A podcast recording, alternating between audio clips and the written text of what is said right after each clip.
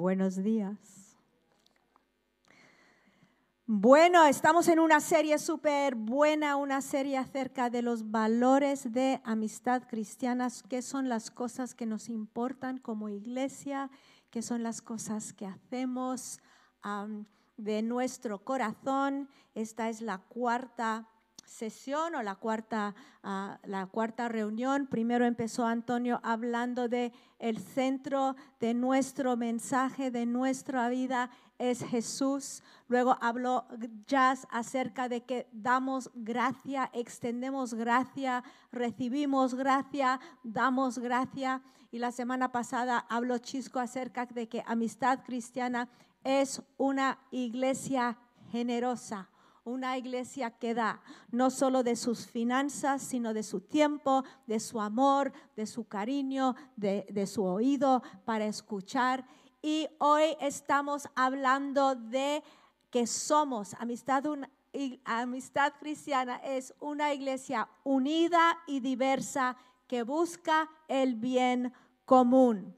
Centrada en Jesús, busca el bien común, somos unidos, somos diversos y ah, vamos a ir y leer Romanos 12, ¿vale? Porque para que el cuerpo de Cristo funcione bien, los miembros tienen que ser transformados por la renovación de sus mentes y no pensar como piensan los de este siglo, la sociedad que, que nos rodea pensando solo en ellos mismos. Romanos 12, 1 dice, Así que, hermanos, os ruego por las misericordias de Dios que presentéis vuestros cuerpos en sacrificio vivo, santo, agradable a Dios, que es vuestro culto racional. No os conforméis a este siglo, sino transformaos por medio de la renovación de vuestro entendimiento, para que comprobéis cuál sea la buena voluntad de Dios, agradable y perfecta. Digo pues por la gracia que me es dada a cada cual que está entre vosotros, que no tenga más alto concepto de sí que el que debe tener, sino que piense de sí con cordura conforme a la medida de fe que Dios repartió a cada uno. Vamos a ver varios versículos en este pasaje.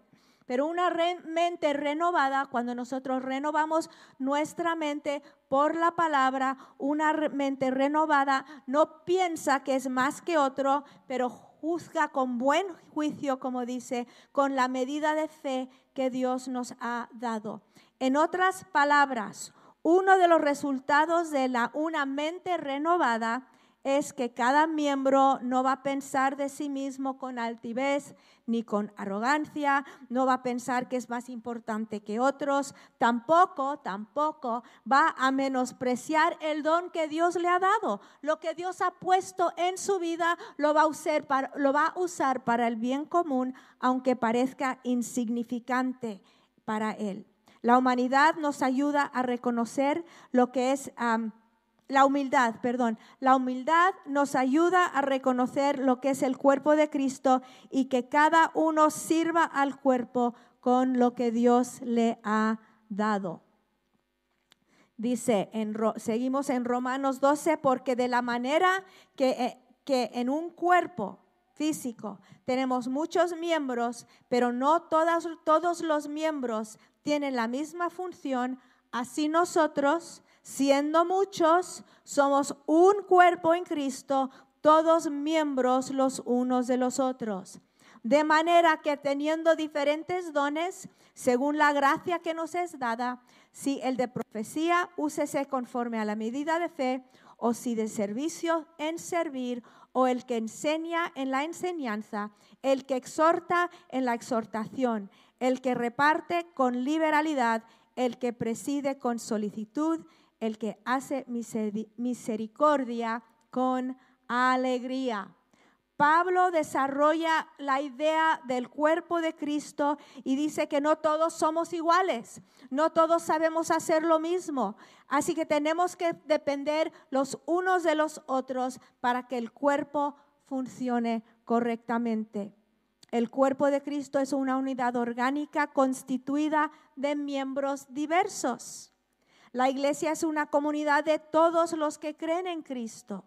Esto incluye todos los creyentes de todas las épocas pasadas alrededor del mundo, todas las diferentes iglesias con sus personalidades, las personas que creen en Jesucristo, que ellos necesitan un Salvador, que no pueden llegar al cielo con sus propios méritos y que han recibido esa obra en la cruz.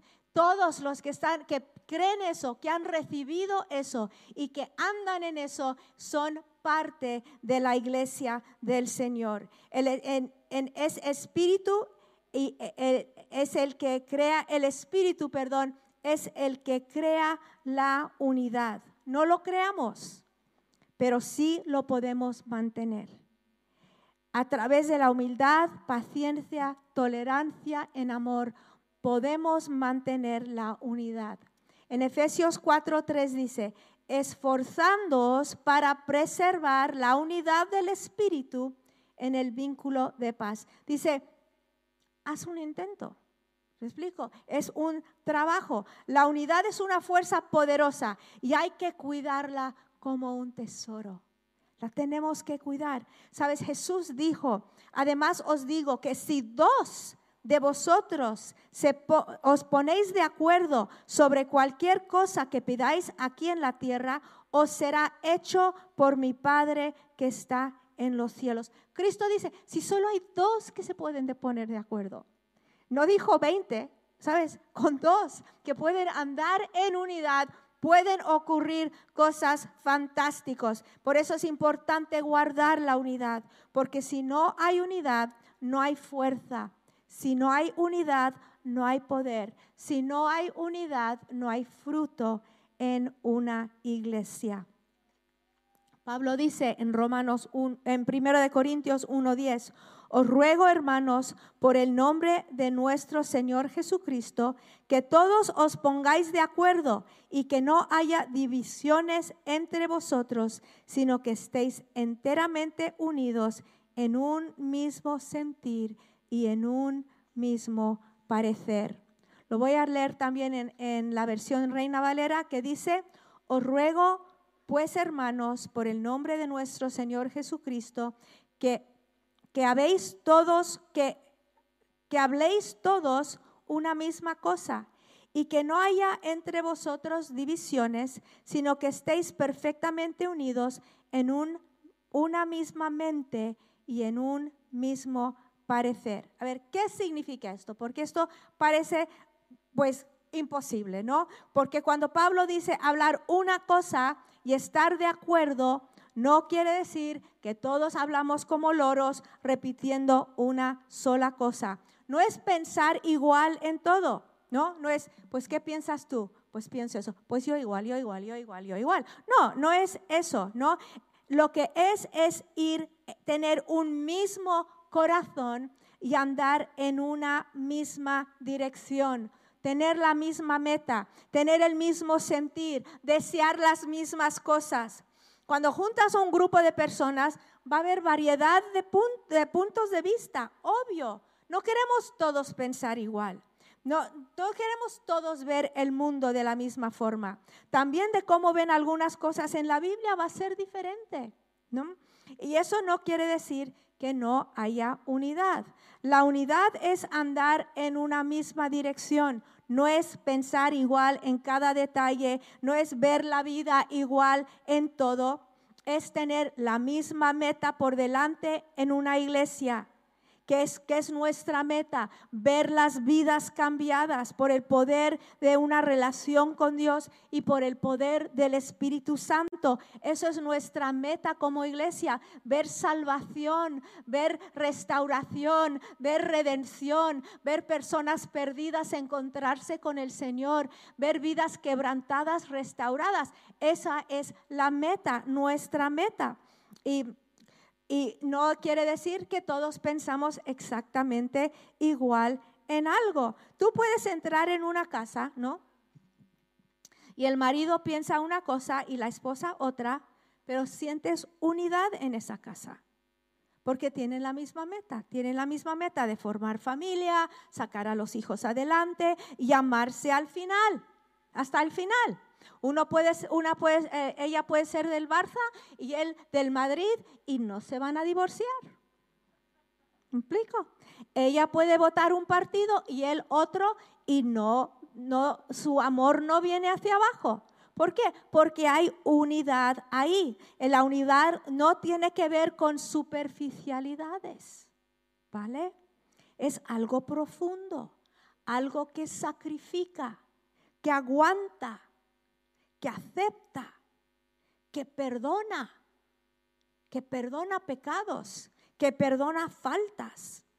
Entonces, nosotros somos una, la iglesia se compone, es un cuerpo donde todos creen en Jesús y somos miembros por medio del nuevo nacimiento. La iglesia también se llama la familia de Dios. Todos hemos nacido en una familia. Todos los que nacen de nuevo son parte de esa familia. Cristo oró en Juan 17 que fuéramos uno para que el mundo creyese. ¿Qué es lo que atrae al mundo? No es palabras, no es teología, no es inteligencia. Es el amor entre los miembros y la unidad que Dios trae.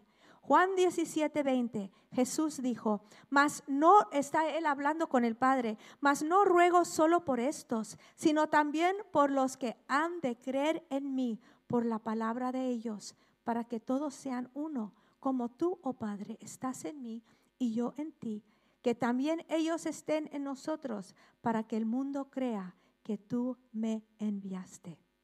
¿No es precioso esto que Jesús oró hace tantos años por nosotros aquí hoy? Que nosotros también fuéramos uno. Es difícil convencer al mundo que el mensaje de Cristo es un mensaje superior a, otras, a las otras religiones.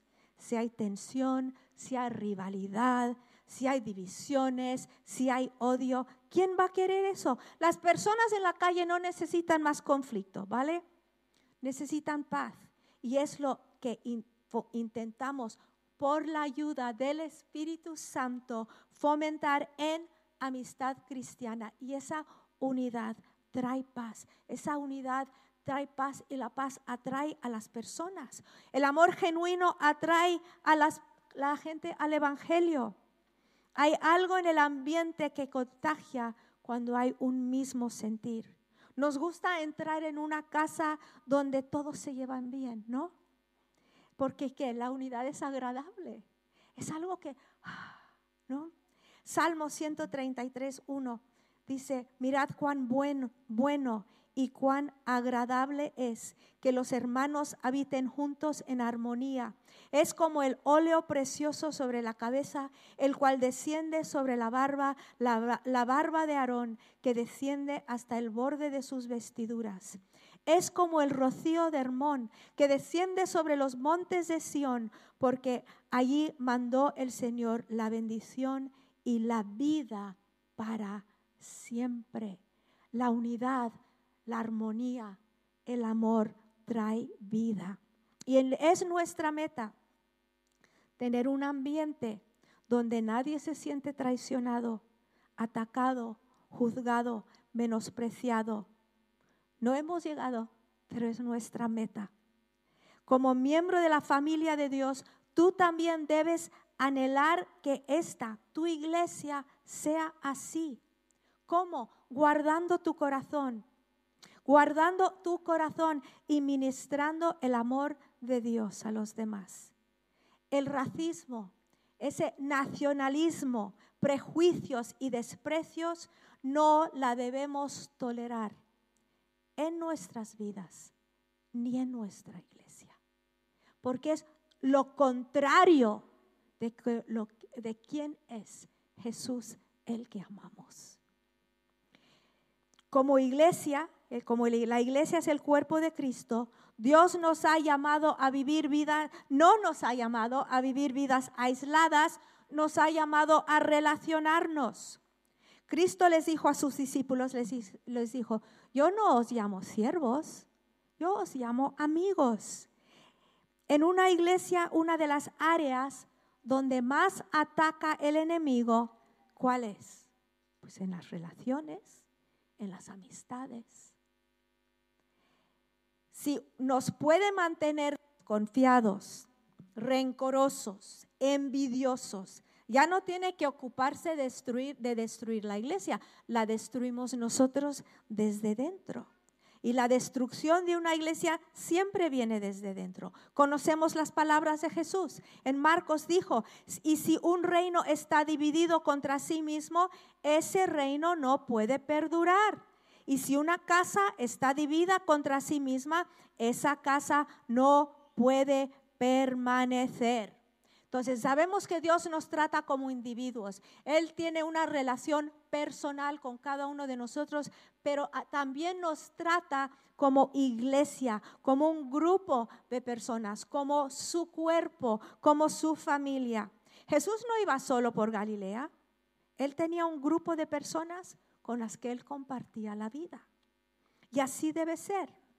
Así, en, amistad, porque hacemos actividades, retiros, cursos, todo? No solo es para aprender, no solo es para formarnos, es para que las personas se pueden relacionar. ¿Por qué? Porque nos necesitamos. Nos necesitamos. Dios no, no nos diseñó a vivir en nuestra propia cueva. Nos creó para tener compañerismo, amistad y hacer la vida juntos. En Eclesiastés 4:11 hay un versículo que leen muchas veces en las bodas, ¿no? Que dice, más valen dos que uno solo, pues tienen mejor remuneración por su trabajo, porque si uno de ellos cae, el otro levantará a su compañero, pero hay del que cae cuando no hay otro que lo levante.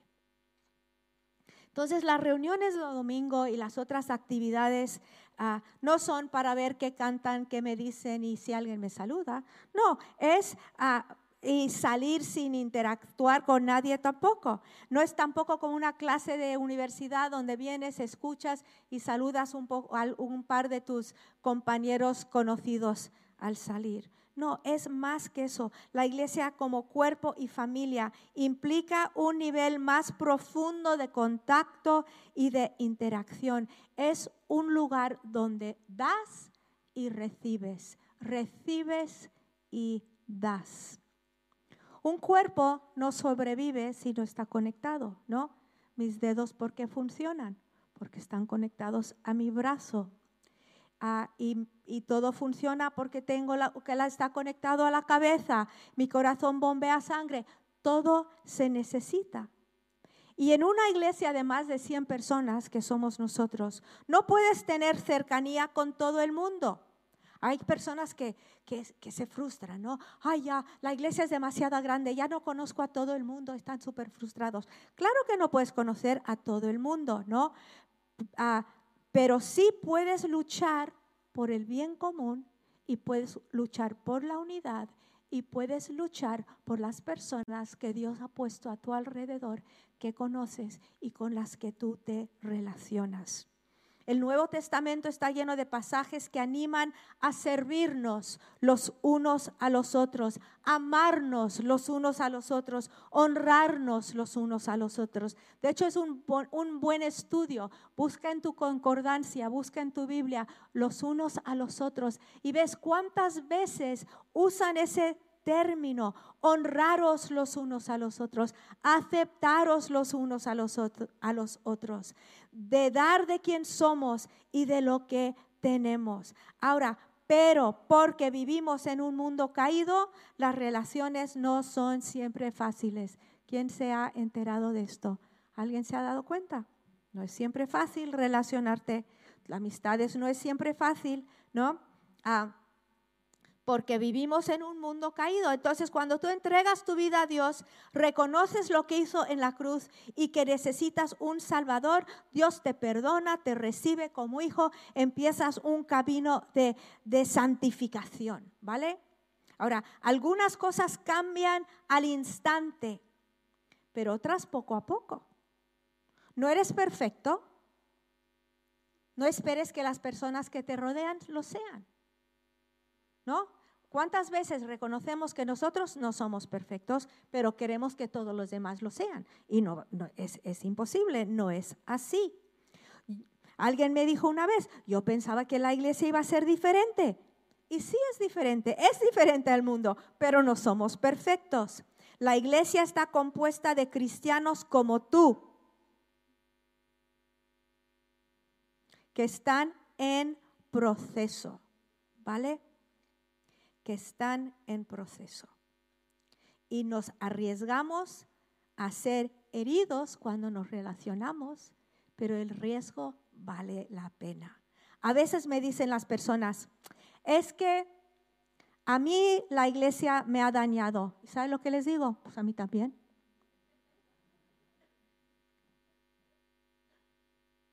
Dicen, es que personas que se decían, que se decían cristianos me han herido. Y yo les puedo decir, pues mira, cristianos no que se decían ser, sino que eran cristianos de verdad, también me han herido. ¿Por qué? Porque no somos perfectos, porque somos humanos, porque estamos en proceso, porque estamos recibiendo de Dios y, y dejando que Él transforme nuestras vidas. Y te digo una cosa, si tú y yo nos relacionamos, si tú y yo empezamos a ser amigos, yo te prometo una cosa, yo te prometo que te voy a fallar. Te lo prometo. Te voy a ofender. Quizá no instantáneamente, pero y todos que me conocen están diciendo, sí, es verdad, es verdad. ¿Mm? No, yo no me levanto por la mañana y pienso, a ver a quién puedo hacerle daño hoy. No, pero vivo en esta carne, ¿no? Y ocurre. Orad por mí, ¿no? Todos estamos en proceso. No te sorprendas cuando alguien te contesta mal. Eso es lo normal. Lo anormal es que el Espíritu Santo está obrando en nosotros de una forma tan preciosa que nos va transformando y que poco a poco vamos creciendo y siendo más como Jesús. Sabes, el día que todos estemos en el cielo, Chisco me va a ver y va a decir, Rebeca, esto es lo que tenía Dios en mente contigo. Porque voy a estar perfecta en el cielo. Pero todavía no. Entonces, todos estamos en proceso. Y tenemos nuestras traumas, heridas, trasfondos culturales, trasfondos religiosas, nuestras religiosidades, nuestros legalismos que afectan relaciones y amistades. Pero los beneficios de relacionarte con personas son mucho más que los riesgos. Efesios 4:3, esforzándoos por preservar la unidad del Espíritu en el vínculo de la paz. El Espíritu es el que crea la unidad. No lo creamos, pero sí lo mantenemos a través de la humildad, paciencia, tolerancia y amor buscamos el bien común de los demás. ¿Cómo guardamos la, unidad? ¿Cómo la cuidamos? Tener, tener un, un espíritu enseñable. ¿Qué quiere decir eso? No vivir a la defensiva siempre, poder recibir corrección. Qué fácil es criticar y qué difícil es recibir crítica. Si en el momento que alguien te da una sugerencia, una crítica, te pones como un león defendiendo tu territorio, necesitas madurar. Nadie está en tu contra. Nadie te está intentando lastimar. No eres perfecto. Puedes aprender algunas cosas todavía. Dítelo. Puedo aprender algunas cosas todavía. Si nos cerramos a la corrección, nos estancamos para siempre. ¿Cuántas veces has conocido una persona de 48 años que se porta como uno de 18? Porque se estancó ahí. Algo pasó y no maduró. ¿Me estáis mirando? Qué bueno que tenéis todos las máscaras, solo veo los ojos. ¿no? Dios nos llama a la madurez, nos llama a la madurez. A veces no somos enseñables, yo creo que por el orgullo, ¿no? A mí, y tú me lo vas a decir a mí, tú quién eres para decirme a mí nada. A lo mejor es el Espíritu Santo hablando de esa persona. Abre tus oídos. Puedes recibir de cualquier persona, ¿no? en Proverbios 11.2 dice, cuando viene la soberbia, viene también la deshonra, pero con los humildes está la sabiduría. 3.10 de Proverbios, por la soberbia solo viene la contienda, mas con los que reciben consejo está la sabiduría. El orgullo solo genera contienda, dice la versión internacional, pero la sabiduría está con quienes oyen consejos. También a veces es una, ah, el no poder recibir enseñanza o, sugerencias de las personas es el resultado de inseguridad. Es porque no sabes quién eres en Cristo, no sabes que eres amado, no sabes que eres aceptado. Pero un espíritu enseñable es porque sabe quién es en Jesús y puede recibir de cualquier persona. También otra cosa que no guarda la, la, unidad es un espíritu crítico. Eso no, no preserva la unidad para nada y hacen daño porque no disfrutan de nadie ni de nada. Una persona crítica negativa, nada le parece bien. Pasa por la vida quejándose de todo, ¿no? Es una persona que siempre ve lo que le falta a otra persona, lo que no está bien, lo que no le gusta, lo que podría mejorar para ser la persona que a ellos les gustaría que fuesen. Su opinión es la única que cuenta. Una persona con un espíritu crítico se vuelve cínico, negativo en todo no disfruta de la vida. Todos hemos conocido a alguien así. No mires al que está a tu lado, a lo mejor piensa que estás pensando en él, ¿no? Pero es verdad que todo, ¿no? No guarda la, armonía, no preserva la, la, unidad. ¿No has salido tú de algún evento alguna vez o de un restaurante o una película o una fiesta súper feliz porque te gustó, porque lo pasaste bien y el, tu novio, tu novia, tu esposo, tu esposa, un amigo empieza a criticar todo? Ay, qué película más bonita. Ah, pues a mí me pareció no sé qué, no sé cuánto. Y empieza a, quitar tu gozo al pozo, ¿no? Todo lo que, dicen. Y, no, no necesitamos vivir así, ¿no? Tenemos, sí, no seas esa persona, ¿vale? Midiendo, comparando, calificando, pesando. Tenemos que recordar que un día nosotros seremos juzgados y con un juicio perfecto. El juicio de Jesús. Dice, no juzguéis para que no seáis juzgados, porque con el juicio con el que juzguéis seréis juzgados, y con la medida con la que midéis, midáis, se os medirá.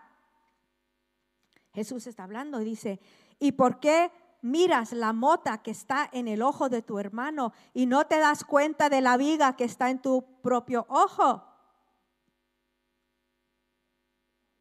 ¿Cómo puedes decir a tu hermano, déjame, déjame sacarte la mota del ojo cuando la viga está en tu ojo? Jesús no andaba por las ramas. ¿Sabes qué dijo? Hipócrita. Saca la viga de tu ojo y entonces verás con claridad para sacar la mota del ojo de tu hermano. Cuando yo estaba escribiendo esto me acordé del hijo de una sobrina mía, él tenía cuatro años, estaban en el coche y, estaban en un, semáforo y mi sobrina bajó eh, el espejo para mirarse algo en el ojo y su hijo de cuatro años dijo, ¿qué mamá buscando la viga en tu ojo? Ella dijo, hijo, si yo no tengo viga en mi ojo. Él le dijo, todos tenemos una viga en nuestro ojo. y es verdad, Es verdad. Por eso necesitamos el Espíritu Santo. Por eso necesitamos estar abiertos a su voz. Por eso necesitamos desear sobre todas las cosas ser como Él y decir, Señor, si tengo la viga en mi ojo, muéstramela. Y lo pasaríamos mucho mejor si pasásemos la vida mirando por el espejo nuestro ojo que mirando al de todos los demás, ¿no? Cristo resalta lo fácil que es. Es que es fácil, es humano, es humano ver el fallo pequeño que tiene otro y no ver el fallo más grande que tiene uno y más peligroso.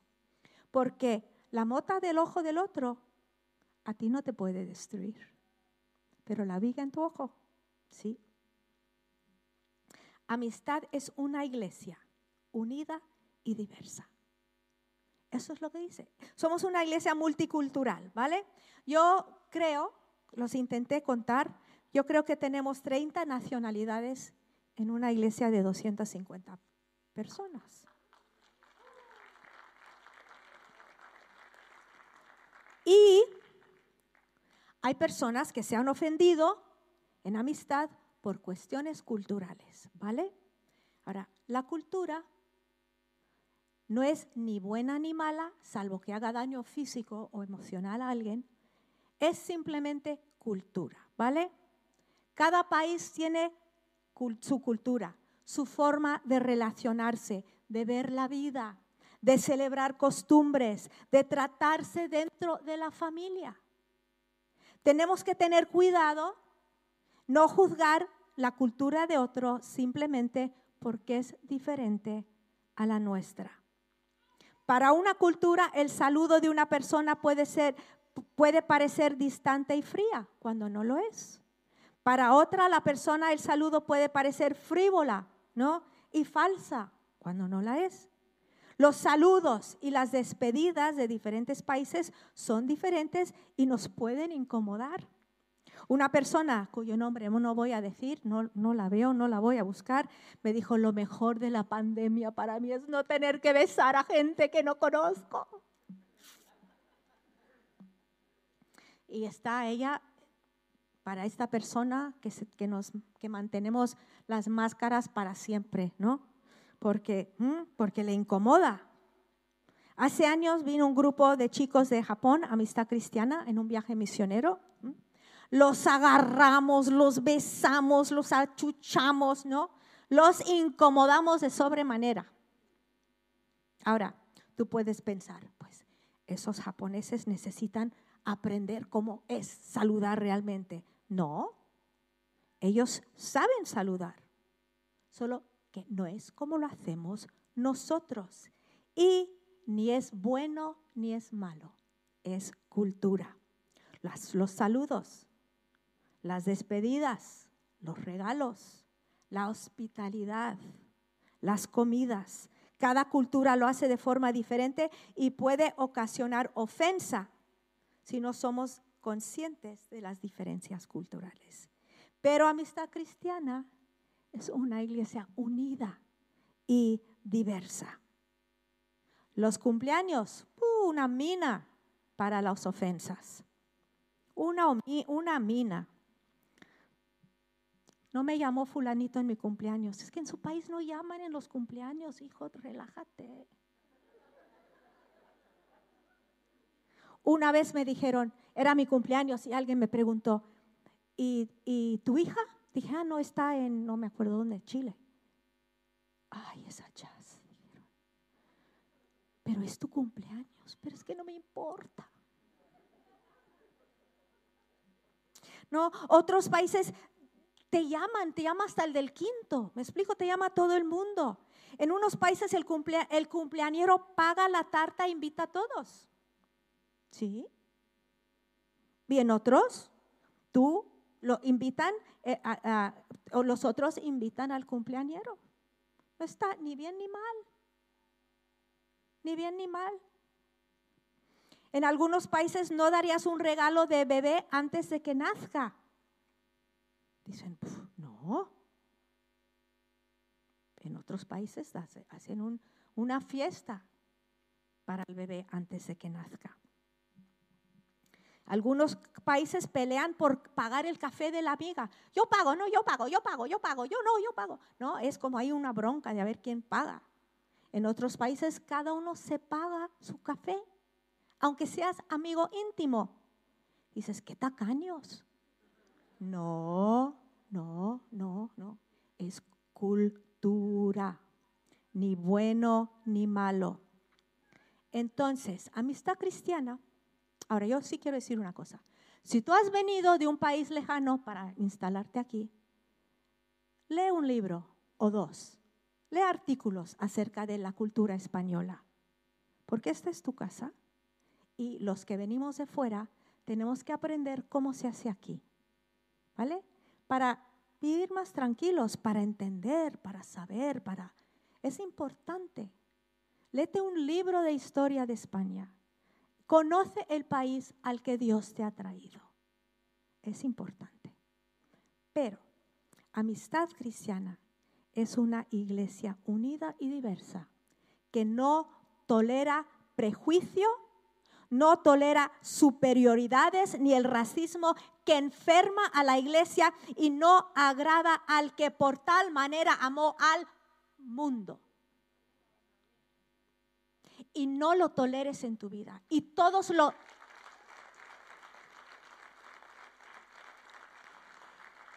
Y todos lo tenemos.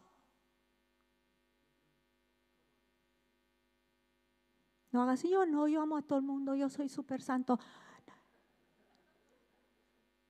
Lo tienes escondidito escondidito en tu corazón, entonces ¿qué debes hacer? Señor, revélame mi corazón. Revélame mi corazón. ¿Hay alguien que yo desprecio? ¿Me siento superior a un país? ¿Me siento superior a un, a un, tipo de persona? ¿Me siento, ah, tengo prejuicio contra los que tienen más? ¿Tengo desprecio contra los que tienen menos? ¿Qué es? lo que a qué nos llama Jesús. ¿A qué nos llama Jesús? Él, porque de tal manera amó Dios al mundo que dio a su Hijo unigénito. Somos una iglesia unida y diversa que lucha por el bien común. Y el cuerpo se compone de diversos miembros todos con una función diferente para el bien común del cuerpo. Ahora bien, dice, Dios ha colocado a cada uno de los miembros en el cuerpo según le agradó. Y si todos fuéramos un solo miembro, ¿qué sería el cuerpo? Vamos a imaginarnos, todos somos el mismo miembro del cuerpo. Todos somos un brazo andando por ahí, ¿te imaginas? salir a, por Fuencarral y hay un brazo enorme andando por la calle. Qué ridículo, ¿no? No, nos necesitamos. Todos nos necesitamos. si, todos fuéramos un solo miembro, no ¿qué sería del cuerpo? Sin embargo, hay muchos miembros, pero un solo cuerpo. Y el ojo no puede decir a la mano, no te necesito, ni tampoco la cabeza los pies no os necesito. Me acuerdo de un, un ejemplo que dio una chica hace años en Amistad Cristiana, ¿no? Nadie dice qué codo más bonito tienes, ¿no? Uy, mira mi codo, qué chulo es. Ay, si solo tuviera yo un codo como ella. No, nadie dice eso, pero imagínate sin tus codos. Quiero comer. No puedo. Todos somos diferentes. Todos nos necesitamos. Y la forma que tratamos a otros es parte del corazón de la fe cristiana. No somos como los de afuera, iglesia. No somos como los de afuera. Hemos recibido el amor de Dios en nuestros corazones. Y si ese amor no fluye a las, las, personas que están a nuestro alrededor, aunque sean diferentes, aunque, aunque no sean como nosotros, aunque su personalidad no es la que nos atrae, pero si no fluye ese amor, entonces, ¿qué somos? Un montón de religiosos. Y la religión aburre Cristo incluía personas que otros excluían. Leprosos, recaudadores de impuestos, prostitutas, samaritanos, una raza que la gente no le gustaba. Pero como Cristo no era justiciero, aceptado, aceptaba a todos. Él podía ser amigo del marginado, amigo del pobre, amigo del rico, amigo del menospreciado. Y a pesar, esto me sorprende, que a pesar del hecho de que Cristo era perfecto, ¿vale? Santo, Él era santo. No solo era perfecto, siempre tenía la razón. Nunca se equivocaba. La gente, las personas, se sentían seguros con Él. A veces cuando alguien es súper perfecto, súper inteligente, súper algo, me pongo nerviosa, ¿no? Qué inteligente es esta persona, yo soy muy normalita, ¿no? Pero la gente con Jesús, Él era perfecto y las personas se sentían totalmente cómodas con Él. Pregunta, ¿las personas se sienten seguras contigo? O sienten tus juicios. Esperan que en cualquier momento les vas a tachar. Jesús mantenía el listón de la santidad alto y a la vez amaba incluía personas que estaban quebrantadas, llenas de pecado o personas que simplemente habían fallado muchas veces. Si Él podía hacer eso, nosotros por el poder del Espíritu Santo, cuando nos abrimos a Él, podemos aceptar a la gente a nuestro alrededor con el amor que Él nos da. Vamos a orar. Señor, te doy gracias en esta mañana por tu palabra.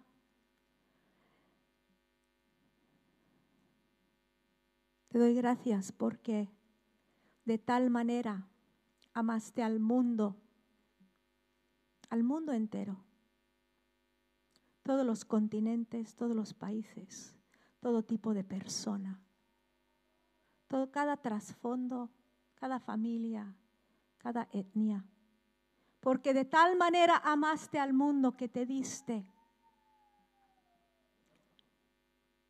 Y tú eres el Dios que servimos. Tú eres el que amamos. Tú eres el que eh, eh, eres nuestro ejemplo. Y queremos ser como tú. Vamos a tomar un momento y dejar que el Espíritu Santo nos hable. si hay un grupo de personas que tú no aguantas simplemente porque no son como eres tú, si rechazas una nacionalidad por X razón, que el Espíritu Santo venga y que te lo muestre. Y es un buen momento de arrepentirte.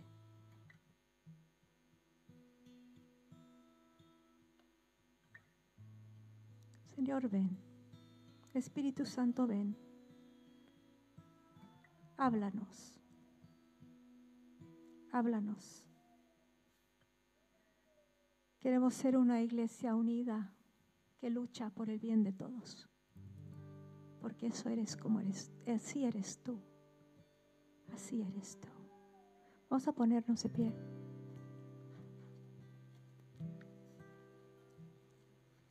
Y vamos a terminar con una oración especialmente para las personas si tú estás aquí, tú dices, pues mira, Rebeca ha estado hablando de la familia de Dios, del cuerpo de Cristo, pero yo no siento parte, yo no soy parte de ese cuerpo. Yo no soy parte de esa familia y cuando hablo de familia no estoy hablando de este grupo que está aquí. Estoy hablando del cuerpo de Cristo en todo el mundo, de personas que le aman, que le conocen. Tú dices, yo no sé, yo no tengo, yo tengo, yo entré con el peso de mi pecado. Yo entré con una conciencia difícil, oscura. Y yo quiero recibir el perdón de Dios. Si esa persona eres tú, vamos a orar por ti, ¿vale? ¿Por qué no ponemos todo nuestro mano sobre nuestro corazón? Aquí, el señal de aquí es donde ocurre todo, Señor.